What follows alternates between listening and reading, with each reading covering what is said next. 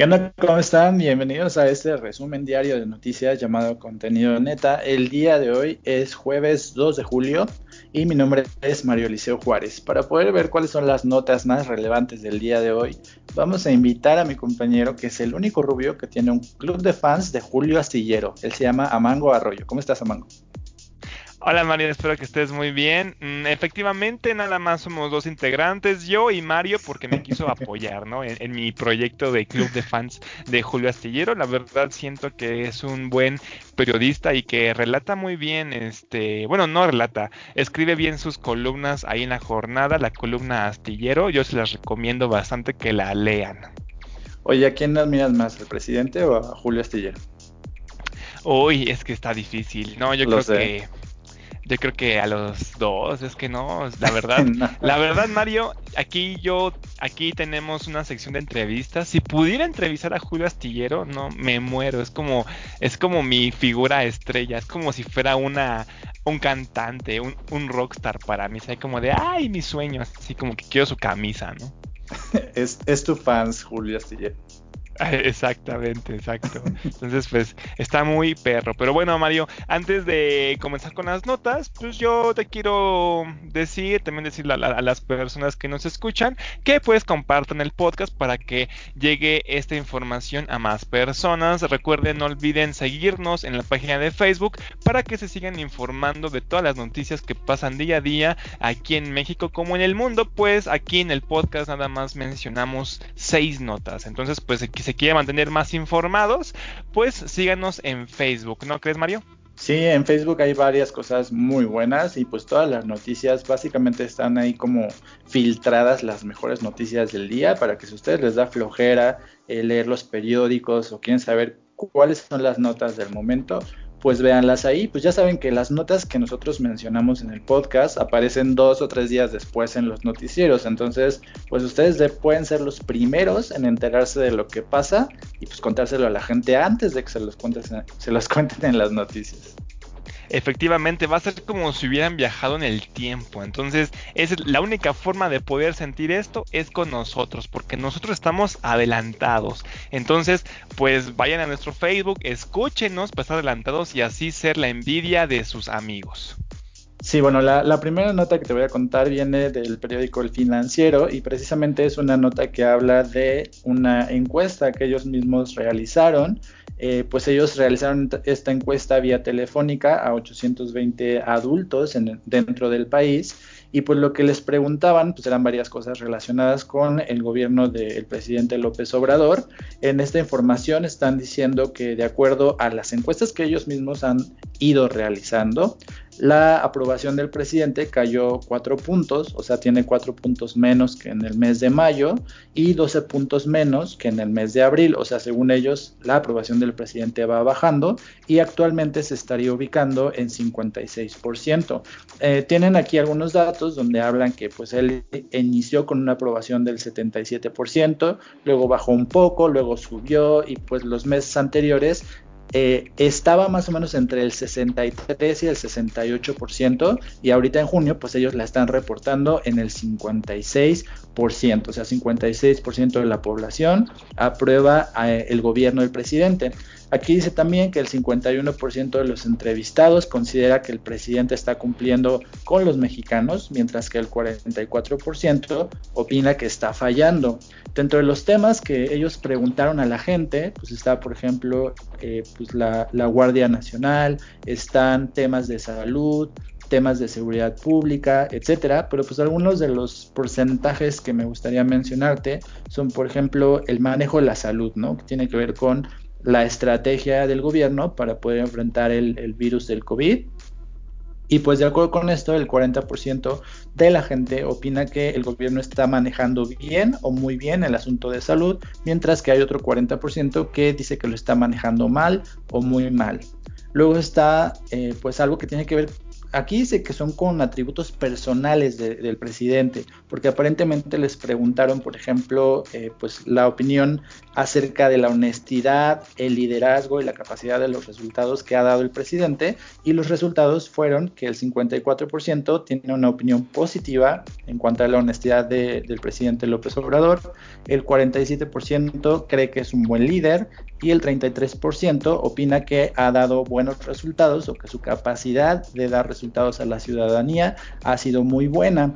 Entonces, eh, hay, un, hay un dato que de hecho habla de esto que él dijo hace poco cuando habló del INE y dijo que él iba a ser el guardián electoral o que él iba a ser el guardián de, de las elecciones del 2021 y la pregunta específica que le hicieron a la gente fue, ¿está usted de acuerdo o en desacuerdo con que el presidente López Obrador se convierta en guardián de las elecciones? Esa fue la pregunta. El 45% estuvo de acuerdo, el 48% estuvo en desacuerdo y el 7%, estos porcentajes que quedan como colitas me encantan, porque el 7% dice que no sabe. O sea, sé que ellos no tienen una opinión ni la otra, ¿no? Entonces, a la pregunta principal que le hicieron a la gente, porque básicamente el financiero, eh, pues digamos que hizo como una serie de, activos, de reactivos que le preguntó a la gente, la pregunta que era como su estrella era precisamente que se cumplían los dos años de la elección de López Obrador, y la pregunta era, en su opinión, a dos años de haber sido electo, el presidente López Obrador le está cumpliendo o le está fallando a los mexicanos? Esta era como su pregunta base, ¿no? El 51% de la gente dice que sí está cumpliendo, el 44% de la gente dice que está fallando y el 6% dice que no sabe. Entonces, esas son como algunas de, las, de los porcentajes que maneja esta encuesta que hizo el periódico El Financiero. ¿Cuál es tu opinión de esto? Pues sinceramente está difícil. Eh, aquí yo siempre se me ha hecho muy dudoso todo esto de las encuestas, Mario, porque siempre los diarios están haciendo encuestas, tanto el país, el financiero, el economista, para recabar información, pero nunca dicen cómo las llevaron a cabo, nunca muestran las bases, ¿no? Siempre muestran estos números o estos porcentajes y a mí nunca se me ha hecho fiar, ¿no? De, de fiar estos, estos estas encuestas en las que dicen o un número muy bajo o un número muy alto, ¿no? De aprobación o de reprobación en esto. Entonces, pues hay que ver realmente qué pasa con el tiempo. Eh, ya van a venir las elecciones del 2021 y ahí vamos a ver si es verdad que eh, la figura de López, de, López Obrador está siendo reprobada o, o pues sigue con fuerza, porque ahí vamos a verlo, porque recordemos que Morena sigue fuerte gracias a la figura de López Obrador. Entonces, si fuera verdad esto, de que está siendo reprobada esta figura por los ciudadanos, entonces Morena tendría que estar cayendo en fuerza. Entonces, eso es, yo creo, yo siento que va a ser la única forma de, de darnos cuenta si es verdad, Mario. Pues mira, de, lo último que te quiero decir es la metodología, porque esto obviamente son datos que necesitas saber para, para ver cómo se hizo esa encuesta. Dice que esta encuesta fue realizada vía telefónica, como te dije, a 820 mexicanos adultos, el día 12, 13, 26 y 27 de junio. Se hizo un muestreo probabilístico de teléfonos residenciales y celulares en las 32 entidades federativas y que el nivel de confianza de esta encuesta es del 95% y el margen de error de las estimaciones es de 3.4%. Aquí yo tengo que decirte que, o sea, yo no sé nada de encuestas ni soy estadista, pero 820 personas se me hace muy poco y leyendo los comentarios que encontré en esta encuesta y cómo la gente este, se tira se tira popó los unos a los otros, yo el día de hoy a Mango me comprometo a no pelearme más contigo cuando tenga que ver con asuntos del presidente, porque es muy feo ver cómo la gente se dice de todo en los comentarios de esta encuesta y yo no quiero ser esa gente. Entonces, te ofrezco paz y te ofrezco este respetar tu punto de vista porque es muy feo los comentarios que vienen en esta nota. Ok, perfecto. A partir de ahora vamos a respetarnos nuestras notas.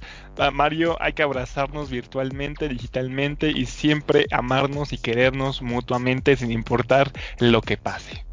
Así es, amor para todos.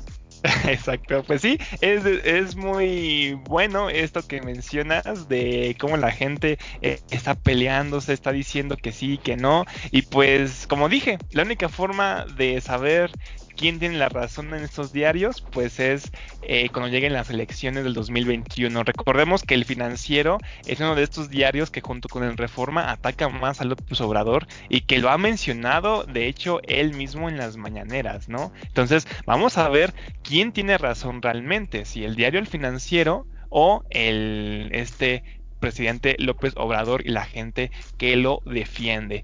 Pero oh, bueno, está bien, Mario. Ya voy a pasar yo a mi a mi nota, a, mi primera nota del día. Y es que tú mencionabas a Julio Astillero empezando esta, este podcast.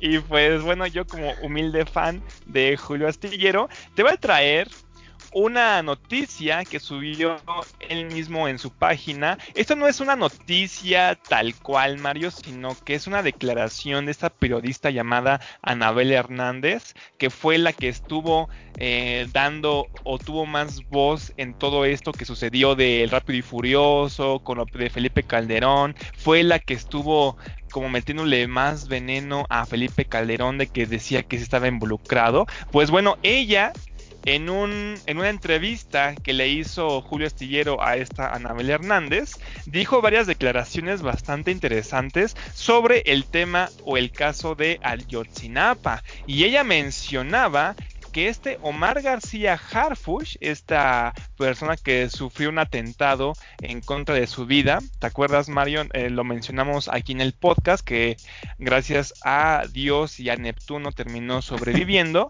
Aquí menciona que Omar García Harfush también debería ser llamado ante la justicia por el caso Ayotzinapa. Él mantuvo la llamada verdad histórica, entre comillas, y no es un héroe. Te voy a leer un poquito las declaraciones que dijo esta persona, pero antes te tengo que contar, Mario, que es importante conocer que este Tomás Herón de Lucio, que fue eh, esta persona que terminó huyendo de México y que era el ex titular de la Agencia de Investigación Criminal, no fue el único funcionario involucrado, Mario. Es una cadena que llega hasta Enrique Peña Nieto. Aquí es lo que más o menos están diciendo. Entonces, una de las declaraciones que menciona esta Anabel Hernández dice lo siguiente, Tomás Cerón es una pieza clave porque él podrá decir quién le ordenó. Él no se mandaba solo, alguien le tuvo que haber ordenado que maquillara la verdad. La, para maquillar la verdad debes conocer primero la verdad. Oh, es muy erudita, pero bueno, continuamos. Lo de Tomás Herón sería el comienzo, no el fin.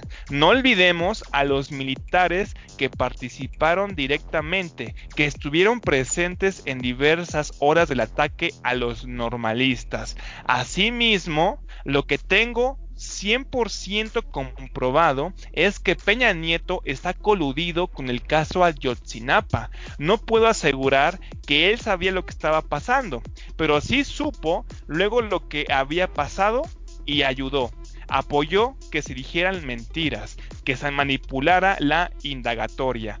Como mandatario, no solo tiene un costo público, sino judicial. Los funcionarios públicos pueden ser juzgados por omisión o participación. Fue omisión a la justicia, fue partícipe al desviar la investigación. Yo aquí te recuerdo, Mario, que yo te había mencionado que pues con esto del caso Ayotzinapa pues no se hizo gran cosa, nunca se abrió tan un expediente tan oficial con todo esto, como que le hacían que estaban investigando, pero pues nunca pasó. Actualmente pues ya están eh, vinculando a algunos funcionarios que estuvieron en el, en, el, en el sexenio de este Enrique Peña Nieto por todos los podcasts pasados que he mencionado.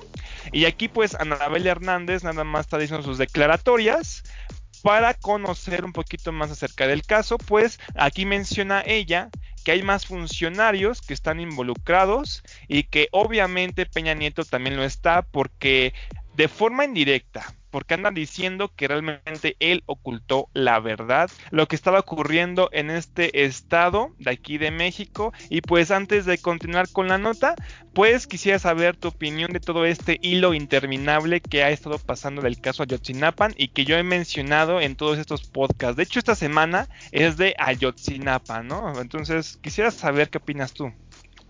No sé, según la, o sea, la versión que a mí más me convence o de la que he escuchado más o de la que he visto más pruebas o gente más confiable hablando, hablando de estas versiones es precisamente la que dice que pues tanto el gobierno estatal como los, la zona militar del estado de Guerrero y el presidente y pues obviamente el procurador sí sabían o sí saben qué es lo que pasó, pero que en realidad pues estaban encubriendo esta versión a la población. Entonces, si esto fuera real o si esto es cierto, pues hasta el presidente Peña Nieto tendría que ser enjuiciado, porque obviamente pues participar en este encubrimiento o decir cosas falsas a la gente pues es un delito, ¿no? Efectivamente, y es que algo que no con algo que no sabíamos, Mario, es que aquí menciona esta Anabel Hernández que este Omar García Harfush, que es actualmente secretario de Seguridad Ciudadana de la Ciudad de México, él había tomado la agencia de investigación criminal luego de la salida de, de Cerón y no hizo nada. Y también se quedó este, callado. Y es lo que está diciendo esta Anabel Hernández del por qué también deberían estar investigando a este Omar García Harfush y que no es un héroe como lo están mencionando. De hecho, una declaración que ella mencionó de forma con sus mismísimas palabras, menciona, tendría que llamarse Omar García Harfush, quien era en ese momento el comisionado estatal de la Policía Federal en Guerrero. En ese momento recibía las fichas de información que se generaban desde la base de la policía en Iguala. El señor Omar Harfush tendría que ser llamado a la investigación por la serie de inconsistencias por la falta de verdad de lo que él ha señalado sobre su actuación en esos días. Entonces, pues recordemos también que actualmente la Fiscalía General Mario de la República solicitó casi 50 órdenes de aprehensión relacionadas con el caso Ayotzinapan, entre ellas una en contra de Tomás Cerón, quien fue exdirector de la Agencia de Inteligencia Criminal, de la otrora Procuraduría General de la República, la PGR. Este Alexander Alejandro Hertz Manero, titular de la, la, FGR, informó esta semana que Cerón huyó del país. Esto nada más es un recordatorio. Y pues que aquí estamos, o aquí estoy viendo que hay órdenes de aprehensión para otros o va, a haber proceso para otros 46 servidores públicos de esos de ese municipio. Entonces, pues vamos a ver qué otro va cayendo y de hecho tiene que ver con mi nota más adelante y eso lo voy a continuar hablando en mi nota final, Mario.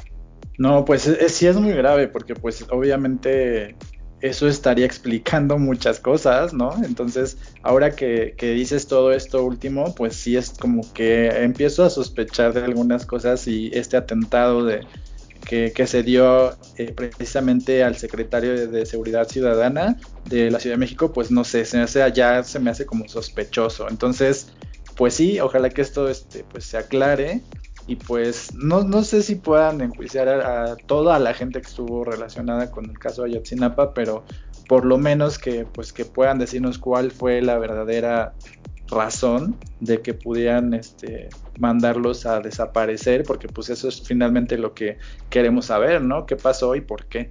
Pero bueno, te voy a contar esta nota, que de hecho es este, una actualización de este caso de, Jeffrey Epstein, que, del que ya hemos hablado en Estados Unidos. Y esta nota viene del periódico Milenio y están diciendo que el FBI pues está arrestando a la ex colaboradora de Jeffrey Epstein, que de hecho era como su novia, era algo muy, muy raro porque era como su acompañante, pero también era su cómplice y a lo mejor tenía alguna relación amorosa con él, de nombre Lane Maxwell, que es hija de hecho de uno de los este, magnates de los medios de comunicación en Gran Bretaña, incluso tiene influencias políticas en, Inglaterra o, tiene como varias relaciones ahí con el gobierno británico y pues la arrestaron por estar involucrada precisamente en la red de tráfico de menores de edad con fines de delitos sexuales en la que estaba involucrado Jeffrey Epstein. Si ustedes no saben quién es Jeffrey Epstein, pues es esta persona que según las declaraciones de un montón de, mujeres en Estados Unidos, específicamente en Nueva York, eh, pues fue abusador de, de, varias de ellas, pero también hizo toda una red de tráfico de menores eh, que tenían precisamente fines sexuales y pues eran un montón de gente, o sea, era una red muy grande que inclusive involucra o involucró en su momento a personajes políticos, artísticos y pues de todo tipo a nivel mundial. Entonces, este Jeffrey Epstein fue encontrado muerto en su celda cuando estaba esperando a ser enjuiciado en agosto de 2019. Eh, mucha gente dice que en realidad lo asesinaron para que no hablara acerca de quién estaba involucrado en esta red de tráfico de menores y pues eh, la noticia es que ya fue aprendida o ya está bajo el resguardo del FBI su cómplice que es Ghislaine Maxwell y pues en las, en las palabras del comunicado del FBI dice que Maxwell ayudó y facilitó al abuso de Jeffrey Epstein de niñas menores de edad, entre otras cosas contribuyendo a reclutar, preparar y finalmente abusar de esas víctimas. El, fiscal de la Corte Federal del Distrito de, de, Nueva York, del sur de Nueva York, dijo que pues esta, este arresto es el seguimiento de las investigaciones que han estado haciendo después de que Jeffrey Epstein se suicidó o, fue encontrado muerto. Y pues aquí eh, esta mujer Maxwell pues es su principal cómplice porque de hecho en los testimonios que dan todas las mujeres que presentaron cargos contra Epstein pues todas mencionan absolutamente que ella era la que lo ayudaba a reclutarlas, a convencerlas, las convencía de que pues no estaba pasando nada malo, ella inclusive pues era la que muchas veces les compraba boletos de avión, les compraba ropa, eh, intervenía ante las familias de, de, estas mujeres para que no sospecharan nada, o sea, sí era este, pues una de sus cómplices más fuertes, entonces ella por alguna razón no había sido arrestada, supongo que no tenían pruebas de su complicidad, pero pues el día de hoy están anunciando que ya está bajo arresto. Entonces aquí la pregunta más importante obviamente es si al ser llevada a juicio, pues ella es la que va a, dar la información o va a sacar a la luz todo esto que Jeffrey Epstein este, pues dejó guardado cuando falleció, cuando se suicidó, que es todo lo que, lo que toda la lista negra o toda la lista de los clientes que tenía esta, esta red de tráfico de menores, en el que podrían estar involucrados varios presidentes de Estados Unidos y políticos en todo el mundo. Entonces, pues no sabemos si la van a encontrar muerta igual en, en, su celda o qué va a pasar, porque pues ya está bajo arresto. Entonces aquí todo el mundo está esperando a ver qué es lo que va a pasar, qué es lo que va a decir, cuáles van a ser sus testimonios. Y pues esto es un avance en, este caso que tiene que ver con Jeffrey Epstein y todo el, pues el desorden y todo esto que, él estaba armando en, su época y pues que ahora preocupa a mucha gente porque habla de precisamente de cómo varias niñas y mujeres menores de edad pues eran violadas o eran abusadas por personajes muy conocidos dentro de la sociedad estadounidense.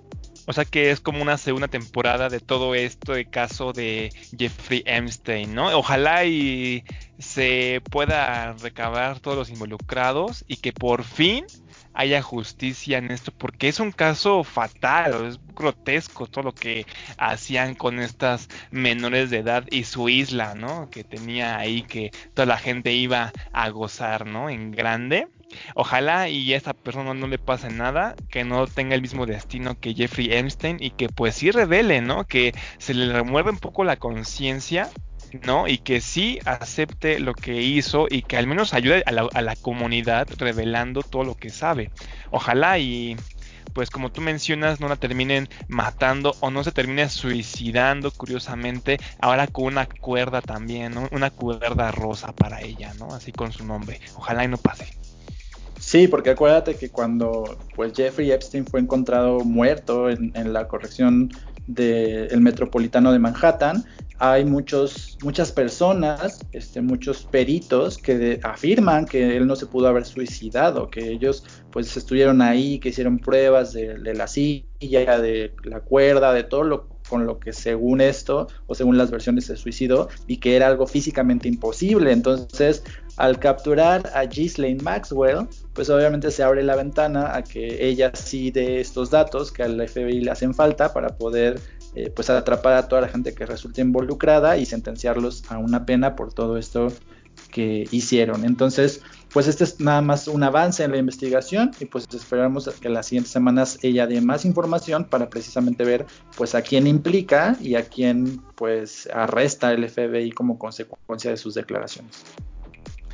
Perfectísimo, ojalá y esto sí se siga eh, procesando y qué bueno que haya surgido esta persona. Imagínate, fíjate Mario, luego nosotros nos concentramos tanto en las personas famosas que llevan el caso como Jeffrey Epstein y siempre olvidamos a las personas que estaban en las sombras como esta Maxwell, ¿no? Entonces, qué bueno que están saliendo a la luz este tipo de personas y que no la que no se les olvide que están ahí, ¿no? Y que hay muchas personas seguramente que siguen ocultas y que no han salido. Ojalá con la ayuda de Maxwell pues puedan seguir saliendo, ¿no?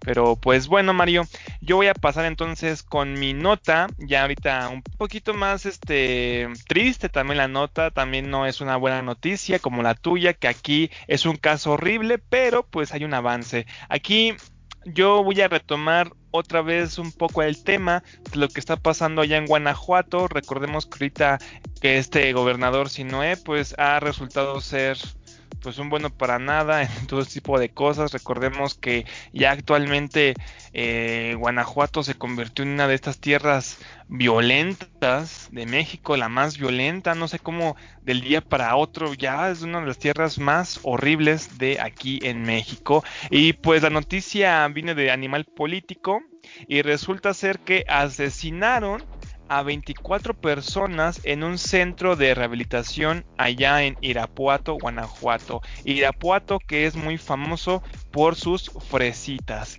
Pues desgraciadamente las fresitas no lo terminaron salvando a estas 24 personas. Aquí menciona que las autoridades locales informaron este miércoles sobre un saldo de 24 personas muertas y 7 heridas por un, por un ataque armado en un centro de, de rehabilitación. El secretario de Seguridad Municipal Pedro Cortés indicó a medios locales que, de acuerdo con los primeros datos que se tienen del caso, llegaron al centro de rehabilitación un grupo de hombres en un vehículo rojo así llamativo, así hermoso. Llegaron, entraron de forma brusca, pusieron a las personas del centro de, de rehabilitación en el piso estas personas eran inocentes, nada más querían una vida mejor, se estaban rehabilitando, ya estaban yendo hacia el camino de Dios y pues le, les comenzaron a disparar cuando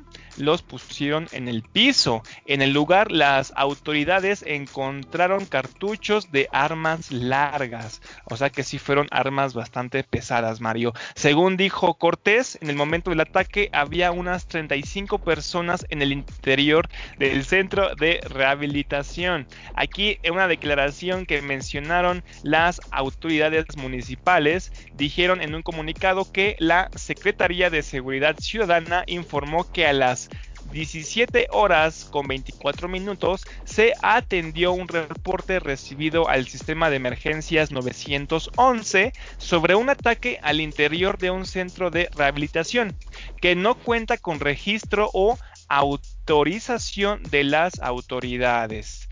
Aquí mencionan también que elementos de la Policía Municipal de Irapuato acudieron al lugar ubicado en la calle Cerrada, Guanajuato, en Arandas, donde hallaron a 31 personas, 24 de ellas sin vida y 7 lesionadas, al parecer por armas de fuego, que requirieron el de traslado con unidades de emergencia para su atención y tres de ellas se reportaban graves. En el hecho no hubo reporte de privación de libertad de personas.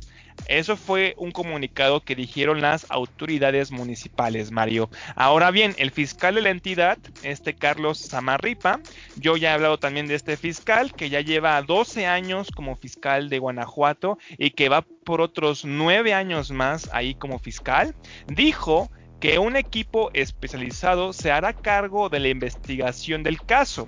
En palabras suyas, mencionó que para la investigación y esclarecimiento de este cobarde hecho criminal que lacera a la sociedad, capturaremos a los involucrados, a los culpables y los llevaremos ante la justicia.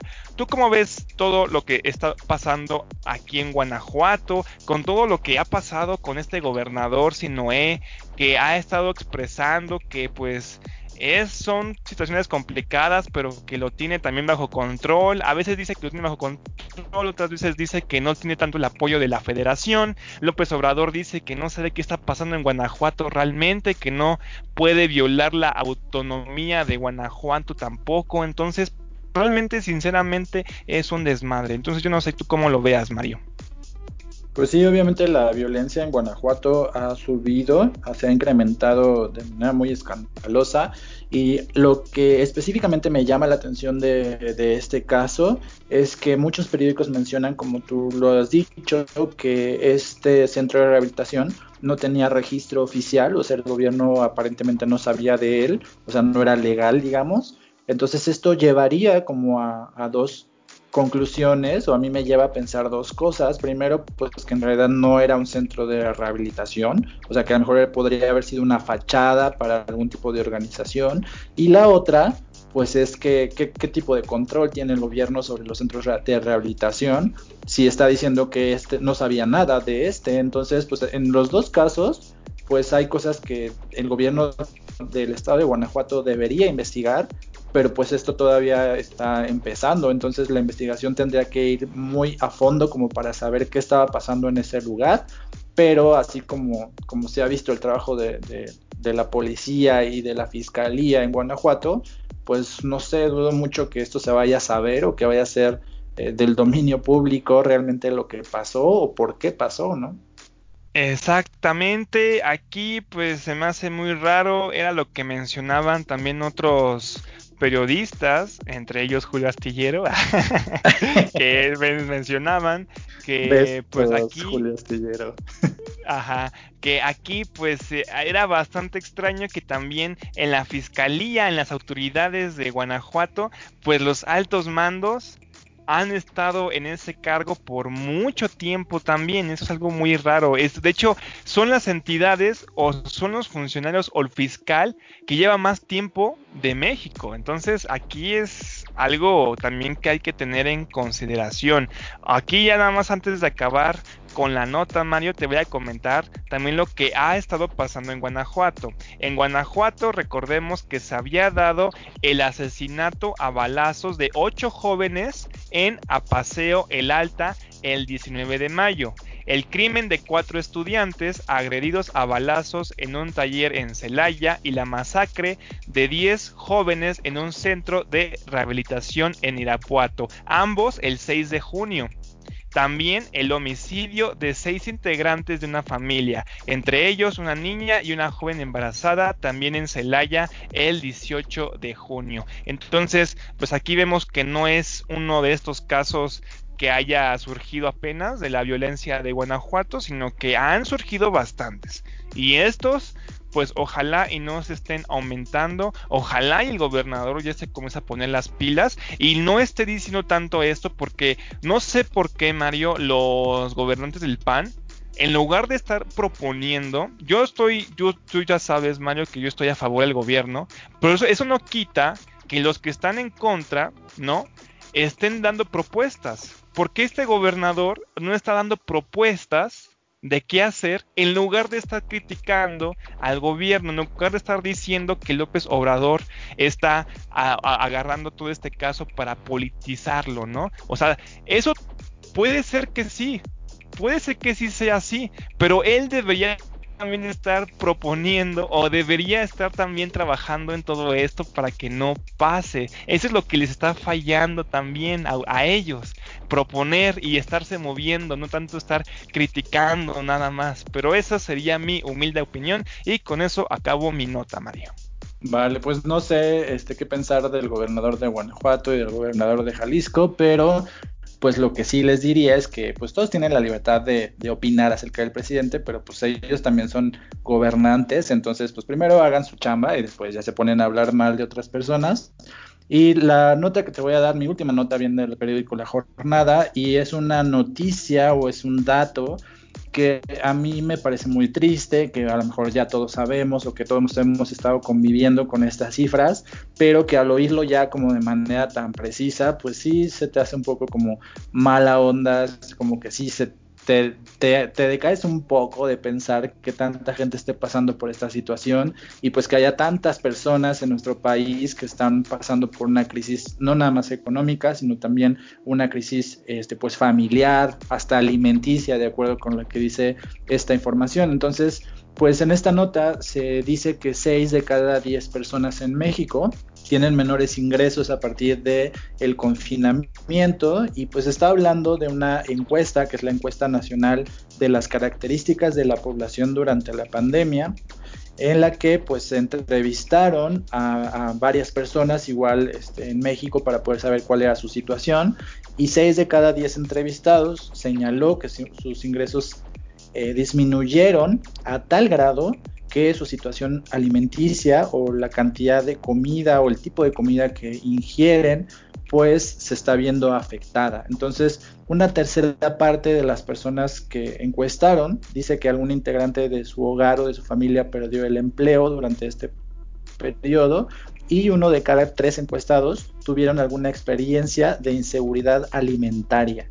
¿Qué quiere decir esto? Pues en palabras este, de gente de a pie, pues que una de cada tres personas no sabían si iban a comer ese día o no, que han comido menos veces al día por esta situación o que incluso pues no han comido, lo cual es muy triste y a mí, a, mí personalmente pues no, me hace muy, se me hace muy, muy feo este dato, saber que gente pues no sabe si va a, comer al día o, a la semana o que no tiene que darle de comer a sus hijos, pues se me hace muy triste.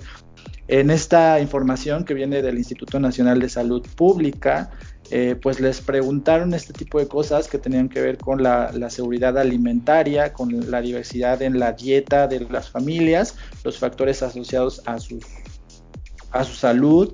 Y pues todos estos datos fueron recabados de 1073 adultos eh, mexicanos mayores de 20 años, como te digo, a nivel eh, nacional. Y otra de las cosas que es, de hecho, es muy contrastante con esto que te está diciendo de la seguridad alimentaria que tienen las familias actualmente, eh, es este dato que dice que lo que aumentó o lo que creció fue el consumo de tabaco y alcohol. O sea, las familias están registrando o están diciéndole a esta encuesta que los integrantes de su familia o de su grupo social pues han recurrido al cigarro o a las bebidas alcohólicas como para sofocar un poco su situación emocional o esta falta alimentaria que tienen o esta crisis económica que se está viviendo. Entonces, pues, ¿qué opinas tú de, esta información, de estos datos? No, pues muy, grave, Mario sumamente grave. De por sí aquí en México hay muchas personas que antes de la pandemia sufrían pues de falta de ingresos y que no podían ni comer. Yo lo he mencionado antes, ¿no? Que luego nosotros no conocemos la verdadera pobreza o realmente la verdadera hambre, ¿no? O sea, sentir hambre de verdad, que haya gente que sobrevive pues con un bolillo, ¿no? Luego se nos hace muy fácil la verdad que nos digan, pues quédate en casa. Luego yo era lo que pensaba, porque no siento que sea sencillo para algunos quedarse, que, eh, quedarse en casa y respetar todas estas normas del COVID. Aquí yo te lo voy a mencionar. En otros países seguramente sí sea fácil. Tú mismo me estás diciendo estos datos y son datos muy fuertes. Y también hay que agregarle también que a lo mejor las personas que nosotros vemos en la calle y que criticamos porque decimos, ¿por qué están en la calle? ¿Qué les pasa? O así. Hay que, hay que ver también dónde deben vivir estas personas. Aquí en México, ¿cuántas casas no hay que son del Infonavit? ¿no? Eh, tú ves estas casas del Infonavit, Mario, y son extremadamente reducidas, son chicas, de hecho nada más, hay algunas que nada más tienen dos cuartos, un cuarto, y son muy pequeñas, o estos departamentos sumamente comprimidos, yo los veo todavía aquí en el, Estado de México, Coacalco, Ecatepec, que son estos edificios naranjas, y son departamentos muy pequeños, en donde las personas viven ahí como 5 o 6, son familias grandes que viven en, estos lugares muy pequeños, que realmente hay que ponerse también a pensar que si viviéramos en un lugar como este, también sería muy difícil estar respetando esto. Y ahora agrégale la falta de el empleo y todo esto, y que tienen que quedarse, pues obviamente no pueden quedarse así esperando nada más. Obviamente van a comenzar a sufrir todos estos estragos que ha llevado la pandemia. También por esta razón se ha sufrido y ahora se está aumentando todos estos datos que ha dicho Mario. Hay que recordar todo esto, Mario. Nada más es una algo que tenía que mencionar.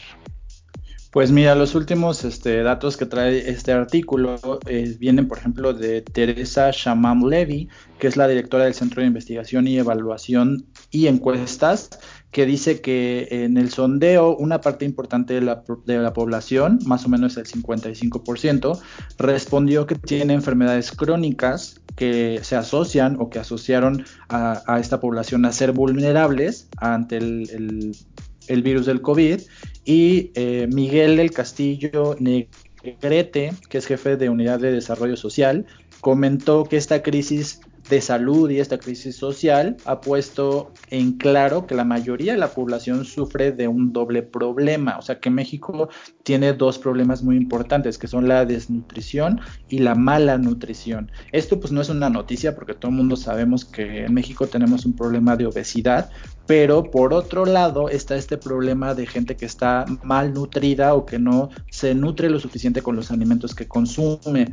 Y pues aquí yo nada más les dejaría este dato que es muy duro y es muy fuerte para pensar o para hacernos conscientes de la situación que vivimos o de si somos privilegiados algunos en no pasar por esta situación, que es esto de que 6 de cada 10 personas tienen menos dinero en sus casas y esto de que uno de cada 3 tuvieron una experiencia de inseguridad alimentaria. Esto es muy fuerte y pues ustedes pónganse a pensar si ustedes en algún momento han pasado hambre. Yo te puedo decir que yo nunca en mi vida he dejado de comer, entonces no me imagino lo desesperante que debe de ser que un padre de familia no tenga este, los suficientes recursos como, para poder alimentar a sus hijos. Debe ser muy feo y pues si ustedes conocen a alguien que esté pasando por una situación similar, pues hay que echarle la mano, no sean, no sean así.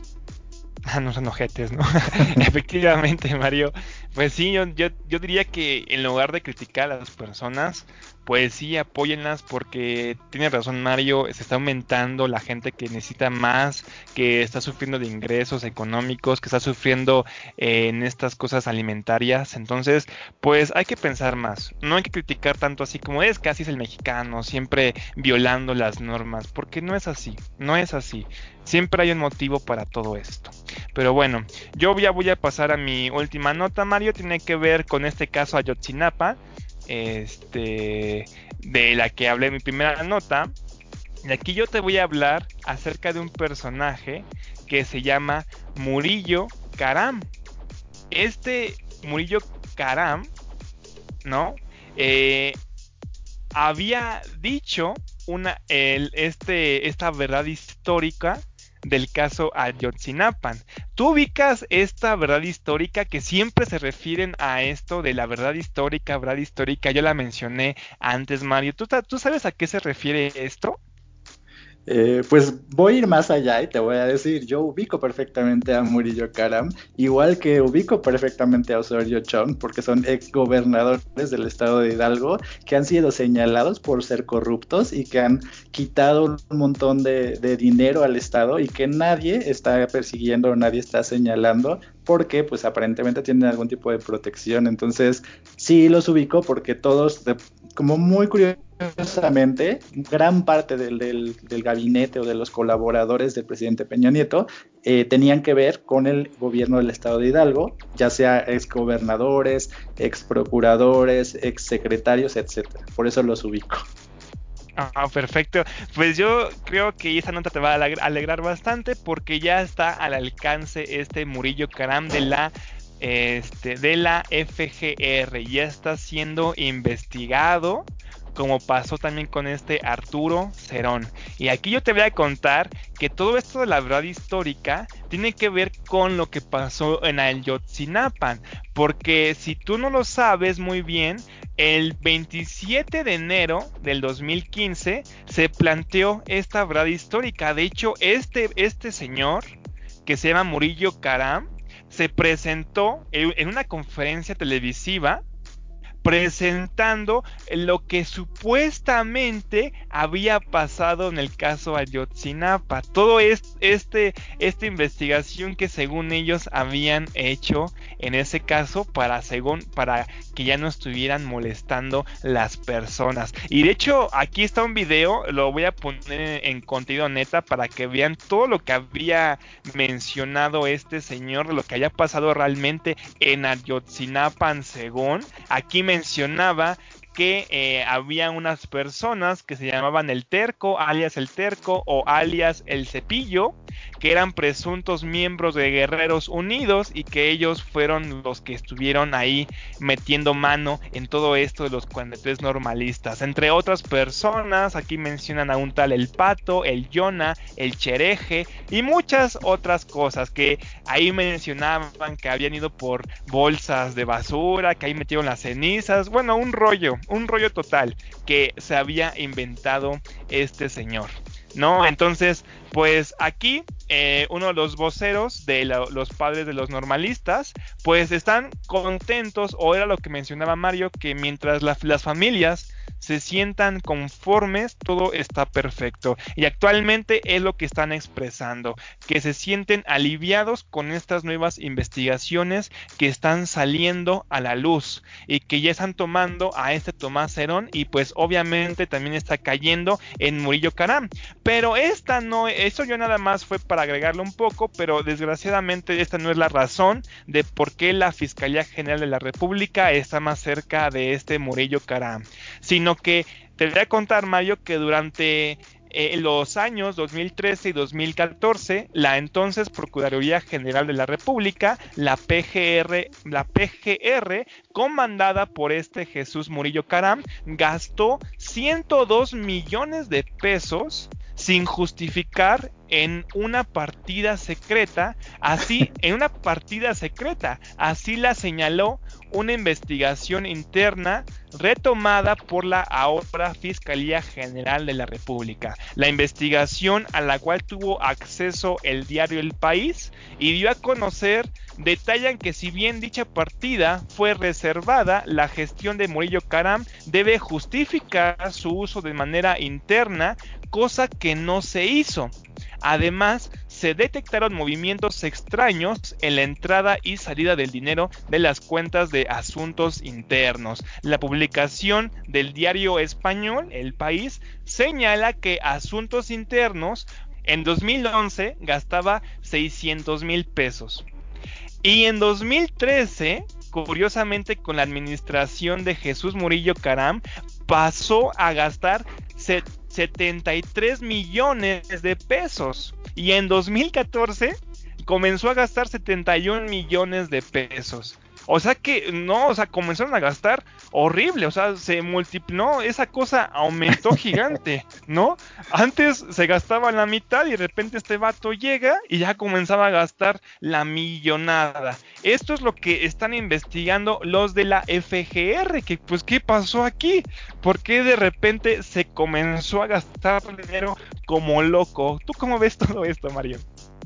Pues es un hábito que los gobernadores del estado de Hidalgo tienen, porque pues como piensan que todo en todos los lugares donde trabajan son el estado de Hidalgo, creen que pueden inflar sus sumas, construir brincolines de no sé cuántos millones de pesos, etcétera. Entonces, desde lo que sí me acuerdo que de hecho es algo muy curioso fue cuando Murillo Karam explicaba que, por ejemplo, los estudiantes de Ayotzinapa habían sido incinerados. Y me acuerdo porque muchos físicos o mucha gente importante dentro de la ciencia mexicana o profesores de la UNAM, etcétera, salieron a desmentir esa versión y decir que esto era técnicamente imposible, o sea que a todas luces lo que decía el procurador era falso. Entonces me acuerdo mucho de, de esa declaración y pues después de eso no sé cómo pudieron seguir dando explicaciones de lo que había pasado cuando todo el mundo salió a decir que pues eso era física básica, ¿no? Y que no era posible. Efectivamente, eso tiene que ver con la verdad histórica, esta verdad que según mencionó este Karam, pero pues que todos sabemos, ya lo dijo Mario, que era falso. Por eso es que los papás estuvieron enojados todo el tiempo. No, yo no sé cómo la verdad el gobierno de Enrique Peña Nieto tuvo los huevos así para poder estar mencionando esta verdad, ¿no? Cuando pues a, a simple vista se veía que no era así. Pero pues ya nada más para acabar con mi nota, Mario. Este, pues te informo, aquí no la voy a decir completa, pero pues ustedes pueden investigar un poquito más, yo lo voy a dejar ahí en contenido neta, y es que eh, menciona aquí que de acuerdo con las investigaciones, la encargada de aprobar los depósitos en las cuentas de asuntos internos fue la oficial mayor la PGR, Araceli Gómez. Fuentes de la administración de Murillo Caram consultadas por el país indican que dicha partida secreta fue para contratar a más personal ante el aumento de casos atendidos. Sin embargo, no aportan documentos que sostengan esa afirmación. No solo la PGR utilizó esta partida reservada, aquí menciona que las dependencias del ramo de seguridad en el gobierno de Peña Nieto gastaron también más de 52 mil millones de pesos. Aquí te voy a, aquí es algo increíble porque son 52 mil millones de pesos, es lo que va a costar la refinería esta de dos bocas, ¿no? O sea, es algo, es dinero súper brutal. Entonces, aquí mencionan también que la Secretaría de Gobernación, que en ese entonces se encargaba de la seguridad, y la Secretaría de la Defensa Nacional y la Marina aumentaron sus gastos también de seguridad pública y nacional de 2.341 millones de pesos en 2011 último año del expresidente Felipe Calderón, a 9.500 millones en 2014 otra, otra cantidad súper brutal. Hay que ver cuánto va a costar el aeropuerto nuevo de Santa Lucía. Son cantidades brutales, ¿no? Que no es posible que estuvieran pasando en ese sexenio y que pues eh, estuvieron arrebatando muchísimo dinero. Aquí ya nada más menciona que asuntos internos de este Caram, que entre 2013 y 2014 fueron de 144 millones, que este dinero fue el que estuvieron sustentando, pues eh, por esta razón se ha estado investigando a este Caram por todas estas cosas, por este Murillo Caram, por todas estas cosas que se hizo de su pues cosecha, ¿no? Y cómo fue rebotando y cómo poco a poco las personas ahí, los funcionarios, pues fueron adquiriendo también beneficios de lo que comenzó este Murillo Caram. Así como ves, Mario. Y adivina de, adivina de dónde es Araceli Gómez. Adivina este, de qué ciudad procede Araceli Gómez Molán. Ay, ¿de dónde? ¿Pachuca? Pachuca, precisamente. Entonces, pues ahí, ahí te dejo nada más dos, dos este, cositas para que te pongas a pensar en qué nivel está el gobierno del estado de Hidalgo, que obviamente es priista, para que analices muy bien esto. Perfecto, muy bien, pues yo con eso acabo mi nota. Veamos que eh, los estados de Hidalgo y Estado de México pues son una cochinada priista, ¿no? Entonces, pues aquí nada más se menciona pues que se va a abrir esta investigación, no tanto por la verdad histórica, sino más bien por todos estos desvíos que nunca se dijo por qué que hizo este Morillo, caram, ojalá y si se logre a algo y no se quede nada más como que se abrió la investigación con este sujeto. Entonces, eso sería todo por el día de hoy, Mario. Eh, les agradezco por haber escuchado el podcast. Yo soy Amango Arroyo, mi compañero Mario Eliseo Juárez, y aquí nos vamos a despedir. Muy bien, pues te dejo para poder irme a pelear con viejitas en Facebook y pues espero que hagas lo mismo. Perfectamente, no, yo sí respeto las viejitas, Mario, por favor. Yo sí quiero este el público de la tercera edad, Mario. Por eso es que se van por ti, por tu culpa, porque peleas con ellos. Aunque sean conservadoras, las respetas. Claro que sí, yo tengo que respetarlos, Mario. Aunque sean conservadores, no importa. Eso es una mentira, una mentira. Pero bueno, te dejo para ahí, nos vemos el día de mañana. Bueno, quédate mucho. Bye. Nos vemos también la gente que nos escucha. Nos vemos pronto. Fíjense mucho hoy. Bye.